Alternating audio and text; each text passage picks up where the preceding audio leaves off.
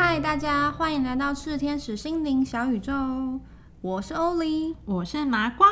那这一集我们要继续上一次讲的水晶这件事情。上一集其实跟大家聊了一些比较入门的，比如说水晶一般人在个人使用上面的场景啊，然后还有很多功能，就是人生很困难，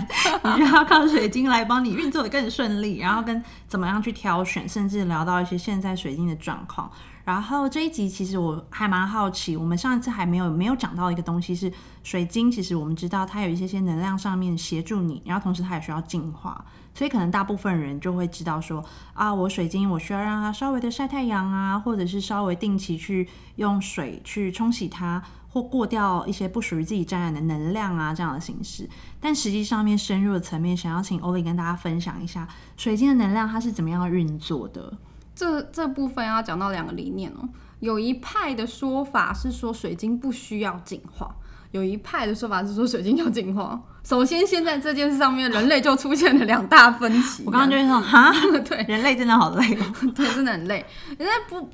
呃，我先说我是我是这一就是要进化那一派的，所以如果我把另外一派讲错，不要怪我，我可能没搞清楚他们在讲什么。嗯，但他们的意思是说呢，水晶跟大地的连接是一直都永远都存在着的，所以你不需要进化，它本来就它本来就连接着，好好的，干嘛进化它？可是它放在你家里就离地啦。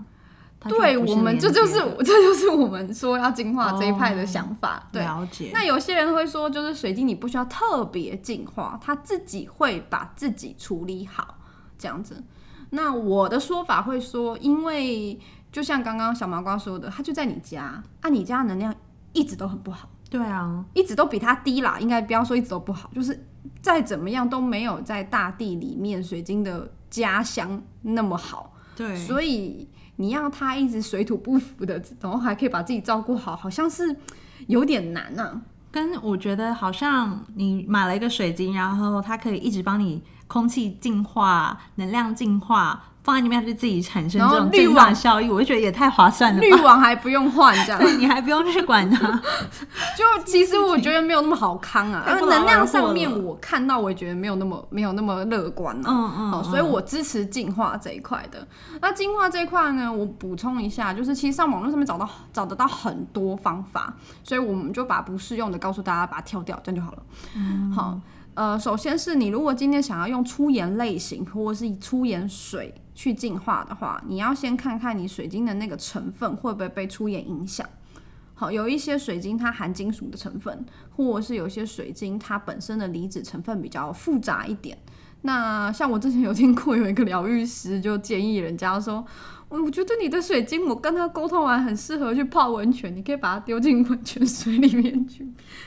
在泡温泉的时候一起带啊！我们都知道硫磺是很容易产生变化的一种物质，所以都会希望大家把首饰拿下来。所以这就是可能水晶很想泡温泉，但是那对他而言会过敏，我们还是不要这么做好了。嗯嗯嗯，好，而且这类型比较复杂成分的水晶，不建议你用盐水这种离子的东西或温泉水这种东西去处理它。那再来呢，还有一个我也不知道这到底是从哪边出现的。他说呢，呃，水晶今天要净化，你可以把它丢进冰箱的冷冻库。嗯，就是大家有没有觉得哦一丝荒谬？我先我先讲一下这个逻辑很怪的地方是，台湾是不太下雪的。那你的意思是说，比如说在北京这种会下雪，或者在东京这种会下雪的地方，水晶一年就会被大家净化一次喽？我刚刚在想说，它的逻辑有一点像是让它回到一个没有这么杂乱的状态吗？哎，你说下雪就不杂乱这样的？我也不知道，我一直在思考，就是放进去冷冻库。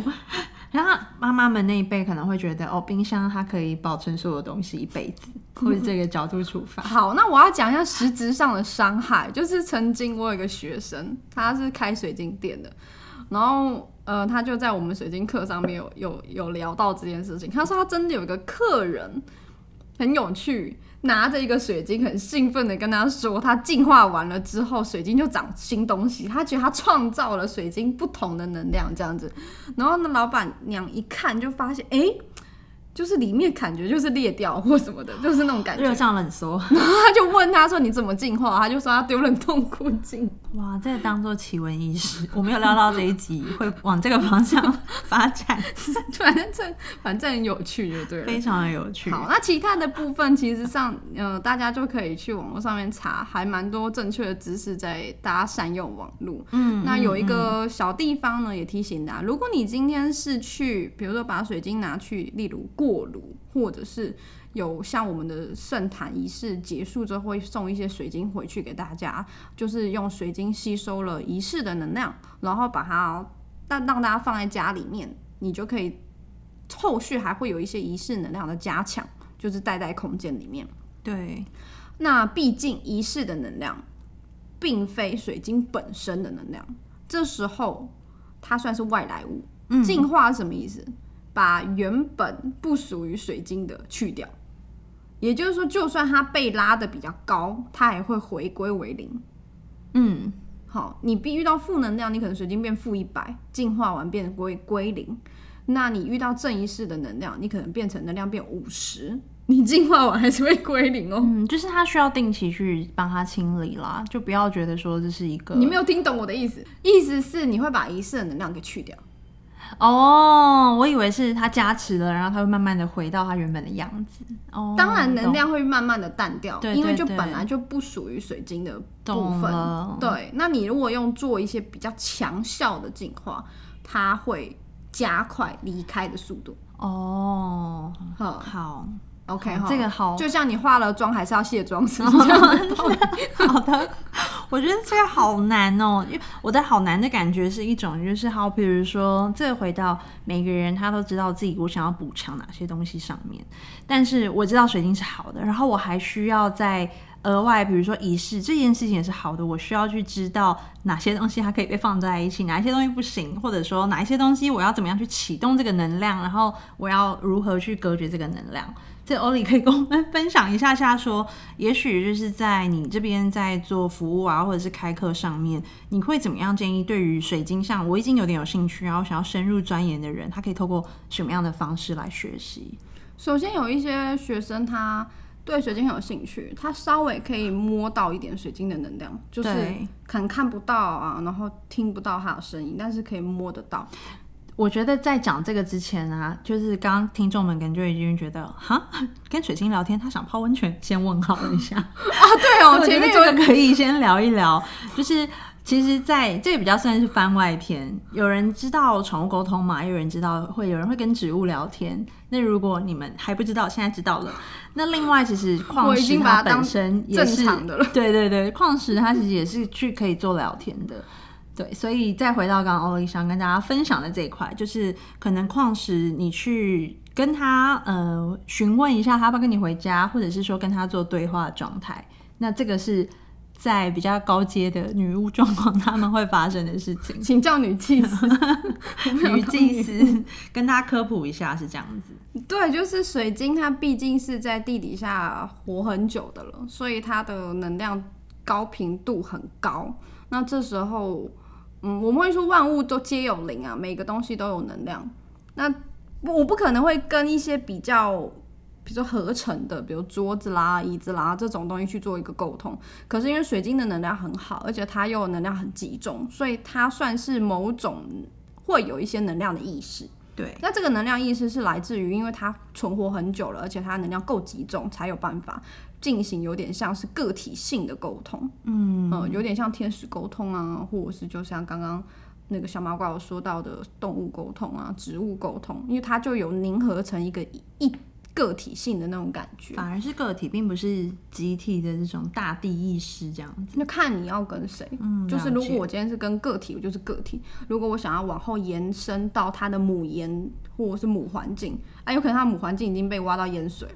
对，那就没有母环境了。哦，嗯所以好，如果我对于水晶有兴趣的第一步是可以用一些方式去试着或者学习看看怎么样跟这种矿石去沟通聊聊天。然后我还蛮好奇，好像之前有听你讲过说，其实我们需要去学会如何的启动它这个能量。那这个是在呃一般的学习路上的话，它可以透过什么样的方式去做到？比如说像我们真的在上课的过程中，除了了解水晶哪些可能比较适合你，那再来第二个就是要去做一个练习，就是说去找到真正适合你，你要怎么样用能量的探测的方式去确定，比如说通通三个都是紫水晶，哪一颗更适合你？哦，我已经适合紫水晶了，哪一个更适合你？那这个就会涉及到刚刚有可能就是像小麻瓜说的，哎，感觉好像有一颗特别发亮，或者是呃摸得到能量的时候它特别强，或也有可能是呃他就刚好在课堂上面学习到一些基础的水晶沟通，他会觉得有东西在呼唤他。那在这个基础下面，先认识到水晶有个个体意识之后，我们就来讲所谓的启动。启动又会分成两派说法了，就是一样要启动跟不启动。那我我是认为是要启动的，对，就是我们的认知是说，水晶它在地底下的时候，它是活着的，嗯，那当它要被开开采出来，要被开挖出来的时候，它其实上会经历到蛮残忍的一个动作，就是会爆炸，会炸山，会去挖矿，然后会可能要抛光打磨，对，所以其实水晶通常会选择性的。闭锁自己的能量，先保护自己，对，算休眠。那等到它已经被开采完毕了，它来到它适合的伙伴的这个时候，呃，你再用一些能量的启动的方式去把它叫起床，它比较好有意识的跟你工作，不然就有点像是你你问他事情，他在说梦话这样，嗯，好可爱哦。对，就是它有时候就会变成能量没有那么起色，跟它的呃传递性没有那么集中。嗯，那有的人就会听到说，哈，那这样我们炸山是不是对水晶是伤害，是不是不好的？我们把它从它本来的环境上面去故意的去开采出来。我必须要说，就是这件事情还蛮多人会体会到，就是在人类的世界有什么样的混乱之前。水晶就会有类似品质的被开挖出来，很有趣哦。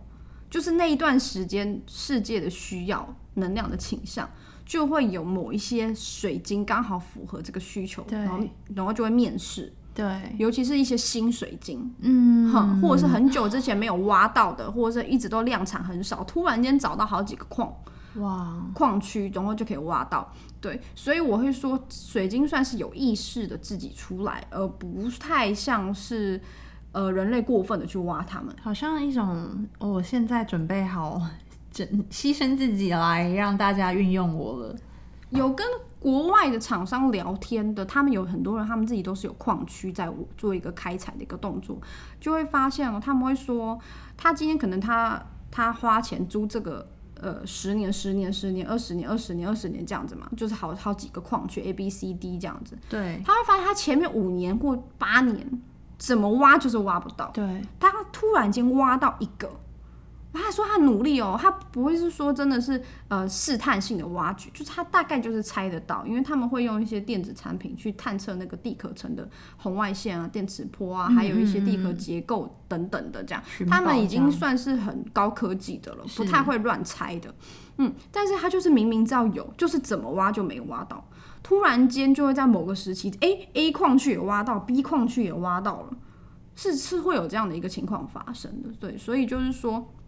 它其实有点像是水晶自己要出来，你不想出，它不想出来，你要怎么挖它都不出不来。嗯嗯嗯。所以对于这些好，我被破坏，但是我休眠的水晶，我们还是可以有一个动作，就是让它真的是呃要跟我们一起工作了这样子。这个是可以在一些课程当中，或者是我觉得比较算是说，好，我现在已经打开，我准备好要跟水晶有连接了，那我可以怎么样？跟认识这个伙伴这样子，对，就像是你们见面总是要互相握手寒暄一下哦，了解。所以最后其实也会包含可能像是呃进化，或者是我怎么样可以更加的运用它，可能也包含可能我其他的呃个案疗愈啊等等的这种形式都是有机会的，对，或者是甚至是可以达到水晶的远距疗愈。哦，了解。哎，那你刚刚讲到这种个案疗愈的部分，有没有什么样有趣的经验可以跟我们分享？就是说，好像可能这个个案它的状态是怎么样，所以你选择用水晶的方式去陪他度过，改善他的情况。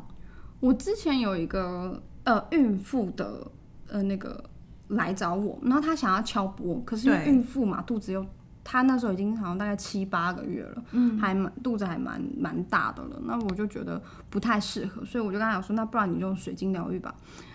然后他做完回去之后，面色红润，水肿不见了，这样就是很明显的。正常来讲，我们在能量疗法上面不太会这么夸张的、明显的有有立刻的转变。嗯，因为它需要一些它需要一点时间，对。但是可能因为孕妇的新陈代谢比较快，因为她要供给宝宝血氧嘛，所以他的免疫系统跟血液的循环都比较快速一点，所以他就反应的很快。然后妈妈回她回去的时候，她就说她从头到尾都躺在那，然后我们就当然就挑选适合的水晶啊。我们挑选水晶的时候蛮要求的，比如说同样都是白水晶，哪几个可以用在你身上，哪几个不行。那那这三个要如何自配合？水晶有自己不同光源的大小，如何要怎么样摆放或角度上的摆放，可以让光源是叠加的，而不是会互减的，这有差。哦呃，然后水晶的尖端怎么样去对，角度要怎么放？那有些是圆框类或球形的，它其实虽然它是球看起来很均匀，可是因为里面的云雾的分布量，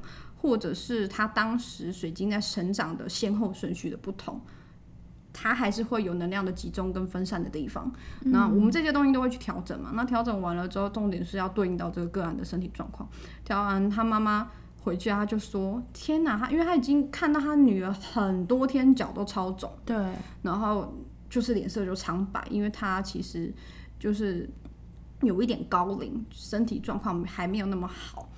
对，那你觉得他是弱的，就是从外表视觉看一下，他现在状态对，是是不太舒服的啦，这样子。然后他自己也觉得就是好蛮多，而且他就是回去睡得还蛮好，精神状况也有起来。对。对，这是一个水晶疗愈的一个个案的状况。嗯，不过水晶疗愈，你刚刚提到的是它的流程，我还蛮好奇它怎么进行的。因为比如说，呃，我们要帮他挑这个合适的水晶，就放在身上这样子，然后让他睡觉，对啊，度过这段时间，对啊。这样子。哦。所以水晶疗愈就是你找了一些合适的睡伴，放在正确的位置，放彼此都能合作。你有时候不是多就是好事哦。万一你刚好五个放下去，结果没叠起来，没叠起来，他们吵架了，天哪，争宠了。对，那就有可能。但是水晶本身它能量都是好的，基本上你不太会有放错，只会有浪费的问题。啊、了对解对。对，它会有一个，比如说我建议到多多长的时间，会让整个疗程更完整。我一次在处理的水晶疗愈大概都三十位到五十位跑掉。那如果用这个大量的情况下，水晶疗愈一个小时内就会结束。哦哦，也跟量数量是有相关的。呃，那那是一定的啊、因为就是其实有时候就是这样子，我我们在吃一些营养品啊，即使是营养品，比如说什么维他命 C 啊之类的，你在吃你都会知道说要达到一定的量它才有效。就连是这种有 营养的成分都是这样，水晶也是啊。是我刚刚也在想说，好，如果三十颗我一个小时，那我如果放三百颗，我是不是十分钟我就可以补能呢？那你可以直接买一个，像那个澳洲有一个超级大的晶洞，你可以坐进去冥想，对，你可以五分钟就出来。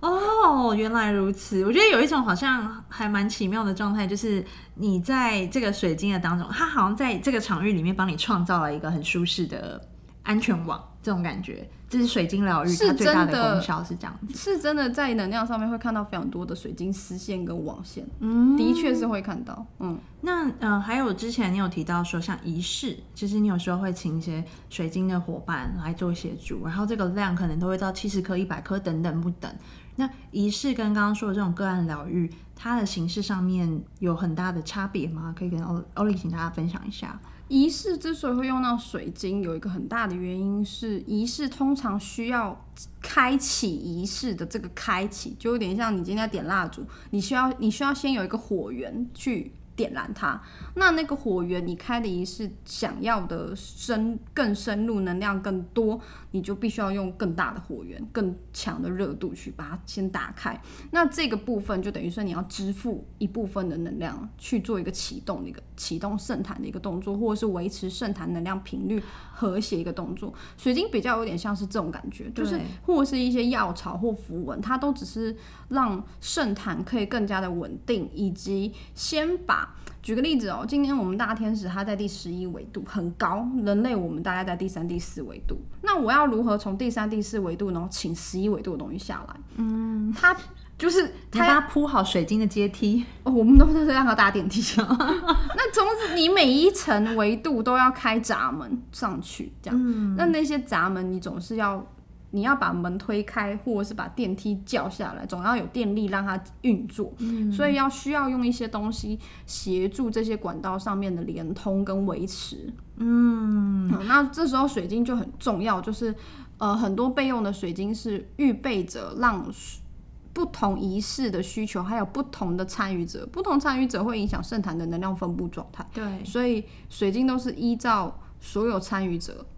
的需求，然后跟圣坛的主题性的需求去做准备。对，那它一样要像刚刚那样，就是所有参与者放进去之后，它会有能量实现的问题。我们通常都会先模拟，然后到底需要哪哪些类型的水晶，水晶能量也要特别好，所以都要提前先养好一大群。啊，因为我不知道会谁来参加，所以可能我为了十五个人，但是我先准备了三十个人的分量的水晶在那里 stand by，嗯，哼之类的，这样回答到吧？有，我觉得知识量很多，因为我们今天其实分享还蛮多的是，比如说，如果你个人对水晶有兴趣的话，你可能可以从水晶跟它意识的对接啊，从沟通啊，了解它能量怎么启动这件事情，先当做一个入门。然后再进阶一点，也许你可以考虑像是个案的疗愈，你去当做跟水晶帮助你创造一个比较舒适的环境，在里面做休息，然后甚至是一些远距的仪式的方式，都是蛮进阶，可以跟水晶一起工作的可能性。等等等等，那个跟水晶工作的话，仪式水晶只是辅助啊，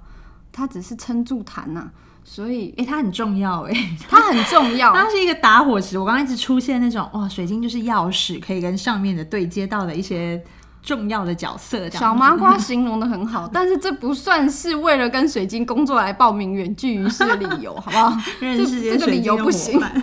好啊，然后我我其实还蛮呃想问一些嗯乱问乱答的部分，就是你刚刚提到说跟水晶沟通，我还蛮好奇欧丽平常你会不会乱跟水晶聊天？会，然后 然后我讲一个笑话，我那时候有一次不小心在课堂上面聊起来，我立刻问号。对我有一次不小心在课堂上面聊起来，就我找不到水晶，所以我就问他在哪，然后他就跟我说他在哪，你有取一个名字吗？没有，我就知道是谁，我就直接哦有点像的沟通。扣电话给他说：“哎、你在哪？我记得我把你带出门，因为那时候还是还是在租场地的时候，对。然后我就说，我记得我把你带出门，你有出门吧？有，那你在哪？这样子，我们就这样打打电话，然后他怎说。”么回应？他说他在哪？他就说他在紫水晶旁边。可是因为我很多紫水晶，我说哪一个紫水晶？然后在课学堂上中间你就对讲出来了。对学生傻眼傻爆眼的在旁边，听说下课后还在讨论。我我后来就知道要收敛了，就是就变成在心里。就是对我们，我们常常都会做这种事情，没想到大家吓坏。那你会跟他聊一些，比如说，哎，你现在想要干嘛，或者是我现在的状态如何这一种吗？就像朋友一般的聊天，没有那么功能性。我有点难，因为如果我问这句这句话，会有一百个水晶回我不一样的答案，哦，很可爱耶，好，很吵，很吵出，现一些就是大家各自的记录。不行。所以通常在家或我是没有工作的时候，我是关起来，很吵哎、真的是没有办法。那那你刚刚有还有讲到一个部分，我也很好奇，就是譬如说水晶它有各自不同的能量场，或者是它可能从人类世界中价位的方式来判断嘛？那这两个你有没有曾经在呃上课，或者是你用因为不小心一些意外的方式，把它的能量场 整个打坏或破坏掉，这样？你是说被学生或者是自己，就是我一直好奇是那种哦很贵的水晶，然后如果它一旦破坏掉，就像颂钵，它可能很贵，它可以稍微自我修复。但水晶的状况的话，你要怎么样处理？好，我先说一下启动很重要，因为有启动的水晶基本上不太会有不可逆的能量破坏，就是即使他去仪式耗的很，就是精疲力竭了，他还是有办法救得回来。可是没启动的，就像他在睡梦中被人家挨了一拳，他可能就一地不起了，倒地不起了。对，会哦，这么严重？会哦，嗯，因为本来呃没启动的水晶，在我们的能量看到它就是能量会比较弱，对，呃，那这时候你要让它花很大量的能量，它可能应付不来。呃，他然后水晶是很愿意付出自己的，他跟玉有点不一样，玉蛮会酝酿事情，等待正确时刻到来。可是你看，你也会听到什么玉石俱焚，或者是呃玉会保护主人，所以可能手镯会帮你挡煞，或者是有些玉牌会挡住一些，比如说意外的发生。对，之类的，对，所以玉他们其实养精蓄锐之后，他们还是会选择帮人类伙伴挡掉最后的那一刻，然后他就拜拜了。哇，呃啊，我有听说过有水晶手串走在河堤上，就是那个不是河堤海海岸线的那个堤防上，他就走一走走一走之后，突然间整个手珠他也没拉到，也没干嘛就碎掉。就是整个断哦珠子断掉，不是碎掉，断线断掉，然后珠子就散一地，对，就滚掉了，一颗都找不回来。他说他不是在抖的那种，就是有斜面，它是平面的，对，居然一颗都找不回来，完全捡不到半颗。嗯所以水晶他们其实是很愿意付出自己的。嗯那你如果呃让他能量不足的情况下，负担过过度的能量，他是会回不来。有启动的水晶通常能量比较好，而且它有意识，它知道他知道说他还要继续跟你工作对，重点是继续跟你工作。哦所以它就会保留一点点底底牌，就是让你可以把它再养回来。他知道长远比较好，不能一一口气把自己耗光。哇，那你说有没有被破坏掉的话？如果是物质上的话，对有。所以我以前的水晶课蛮便宜的，后来就有点涨价了。啊，有人会嫌贵，呃，原因是因为通常每上水晶课必坏，而且都坏那种贵的，什么红针啦。是不是因为能量什么太八公？分的白水晶球啊，而且那种大彩虹很透的哦。总之就是你破一一颗，我就完全回不了本，因为我一堂水晶课都几千块而已，啊，你那个水晶也好几千块，嗯，哈哈哈哈。但是它的破是哦，可能因为我物理性的碰到而破掉，还是对对，哦，呃，或者是它就直接，比如说水晶有的柱子比较长，它站着放。对。如果蓝针水晶被学生推倒，哦，好，我它没有它没有掉下去，是来的能量都太激烈了，水晶们觉得哦我不行，这样子，我也然后水晶球我不知道怎么破坏到，我们在收的时候发现撞到，那已经来不及了，因为就是可能是吃饭时间，我们有看到学生在玩，嗯哇，这种当然都自己吸收啊，就算是在我课堂上把我波敲坏了，我也是自己吸收，只是就是。后来就涨价，而且你就会发现哦，官网上面所有的课都有认真的公告，只有水晶课不会有，